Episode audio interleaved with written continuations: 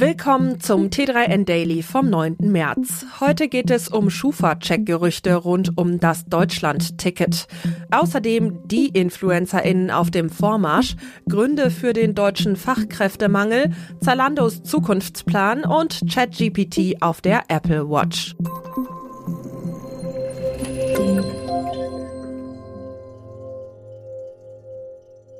Ab 1. Mai ist es soweit. Dann soll das Deutschland-Ticket für 49 Euro kommen und zahlreiche BahnfahrerInnen finanziell entlasten. Doch womöglich bleiben genau finanzschwache KundInnen dann auf der Strecke. Die Süddeutsche Zeitung berichtet, dass sowohl die Deutsche Bahn als auch der Zahlungsdienstleister Lockpay beim Deutschlandticket den Schufa-Check vornehmen wollen. Gerade KundInnen mit geringer Bonität könnte so der Kauf des Tickets verwehrt werden. Allerdings scheint es auch eine Möglichkeit zu geben, wie auch Bus- und BahnfahrerInnen ohne positiven Bonitätscheck an das vergünstigte Ticket kommen können. Auf deutschlandticket.de kann das 49-Euro-Ticket auch ohne Schufa-Check erworben werden. Dort wird das Ticket nämlich erst verschickt, wenn die 49 Euro abgebucht werden konnten. InfluencerInnen sind auf Instagram oder TikTok allgegenwärtig. Doch wisst ihr auch, was es mit sogenannten De-InfluencerInnen auf sich hat? Diese raten bei bestimmten Produkten aktiv vom Kauf ab, wenn sie nicht von der Qualität überzeugt sind. Ihre Mission begreifen sie als Antithese zum klassischen Influencertum nicht für etwas werben, sondern Menschen vor dem Kauf von etwas, das es in ihren Augen nicht wert ist, bewahren. Videos mit dem Hashtag De-Influencing werden stetig populärer, insbesondere auf TikTok. 264 Millionen Mal wurden sie bis Ende Februar aufgerufen. Klar sollte aber auch sein, wie beim klassischen Influenzen gilt auch beim De-Influenzen, dass ein Einzelner etwas gut oder unbrauchbar findet und andere Menschen es naturgemäß ganz anders sehen können. Deutschland ächzt bereits seit längerem unter dem Fachkräftemangel. Eine aktuelle Studie der Bertelsmann Stiftung zeigt nun auf, woran das liegt und warum die Tendenz erst einmal weiter negativ ist. Denn im Vergleich zum Jahr 2019, als Deutschland bei hochqualifizierten Fachkräften aus dem Ausland unter den 38 OECD-Ländern Rang 12 belegte, fiel es nun auf Platz 15 zurück.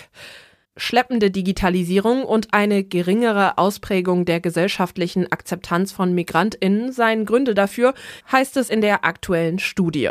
Auch was die Attraktivität für Unternehmerinnen aus dem Ausland und Start-up-Gründerinnen betrifft, schnitt Deutschland nicht gut ab.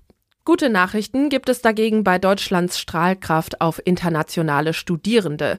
Hier belegt die Bundesrepublik Rang 2, nur die USA liegen vor ihr. Die Geschäftszahlen, die Zalando in dieser Woche vorgelegt hat, waren wenig berauschend. Zwar stieg die Zahl der aktiven KundInnen bei der Bekleidungsplattform um 6 Prozent auf mehr als 51 Millionen an, doch der Nettogewinn fiel geringer aus als von vielen AnalystInnen erwartet. Der bereinigte Gewinn lag bei 148,6 Millionen Euro. Im Vorjahr waren es noch 468,4 Millionen Euro.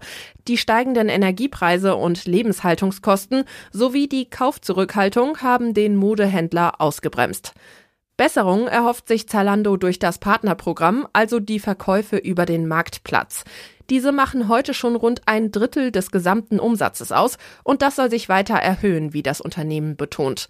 Allerdings müssen die HändlerInnen in nächster Zeit wohl auch mit höheren Gebühren rechnen. ChatGPT ist aktuell in aller Munde. Nun gibt es eine App, über die der KI-Chatbot auch auf der Apple Watch benutzt werden kann. Ihr Name WatchGPT. Die App kann mit einem Schnellzugriff direkt auf das Ziffernblatt gelegt werden. NutzerInnen können dann einen Prompt entweder per Text oder per Spracheingabe liefern. Die Antwort erscheint dann auf dem Screen. Ist diese zu lang, können die NutzerInnen ganz einfach scrollen. Die vom niederländischen Entwickler Hidde van der Plöck erstellte App ermöglicht es NutzerInnen mit ChatGPT auf Deutsch zu kommunizieren. Das Interface der App ist allerdings nur auf Englisch, Spanisch, Französisch oder Niederländisch verfügbar. Die App ist im offiziellen Apple Watch App Store gegen eine Einmalzahlung von 4,99 Euro verfügbar. Das war's schon wieder mit dem T3N Daily für heute. Noch viel mehr zu allen Aspekten des digitalen Lebens, des Arbeitslebens und der Zukunft findest du rund um die Uhr auf t3n.de.